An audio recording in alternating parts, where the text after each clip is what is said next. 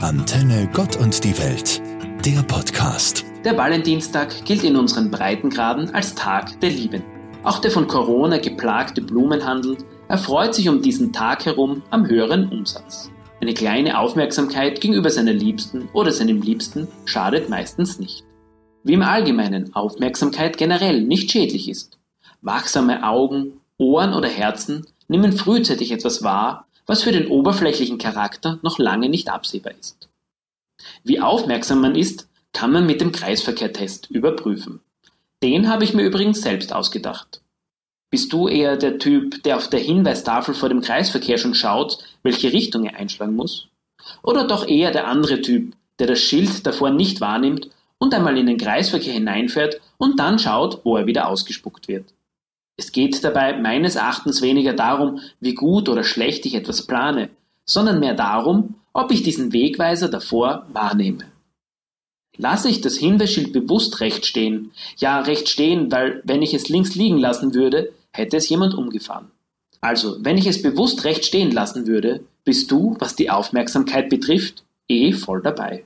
Dann ist das deine Entscheidung, wie du mit dem Hinweis umgehst. Nimmst du es aber nicht wahr, kann durchaus sein, dass dir sonst im Leben auch einige wichtige Dinge entgehen. Mit kleinen Aufmerksamkeiten kann man sicher auch seine eigene Aufmerksamkeit ein bisschen erhöhen. So eine kleine Aufmerksamkeit bedeutet, dass du an den anderen gedacht hast und ihm oder ihr etwas Gutes tun willst. Einfach so, ohne Grund. Mit kleinen Aufmerksamkeiten kann man am Valentinstag starten. Sie eignen sich aber auch das ganze Jahr über sehr gut, um jemanden eine Freude zu machen. Einfach so.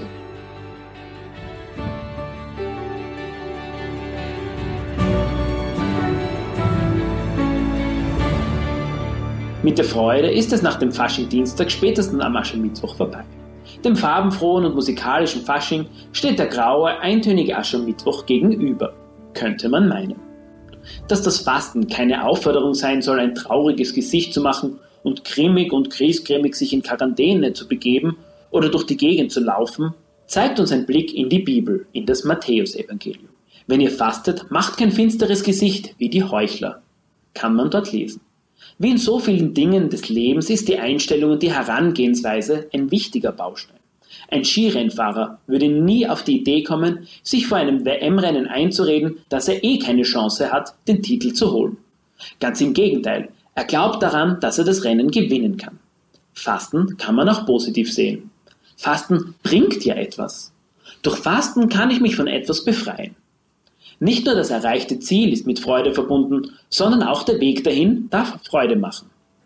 Oft hat ja die Fastenzeit den Anstrich der persönlichen Einschränkung, doch um die geht es ja nicht per se, sondern darum, die Beziehung mit Gott zu vertiefen. Und diese kann auch anders vertieft werden, als mit dem Versuch, 40 Tage auf etwas zu verzichten. Zum Beispiel, indem du aufmerksam bist und erkennst, dass es notwendig ist, sich für einen anderen einzusetzen.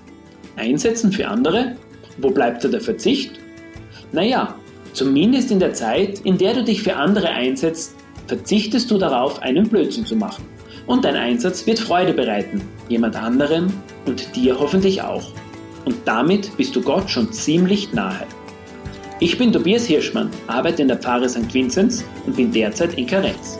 Antenne Gott und die Welt, der Podcast.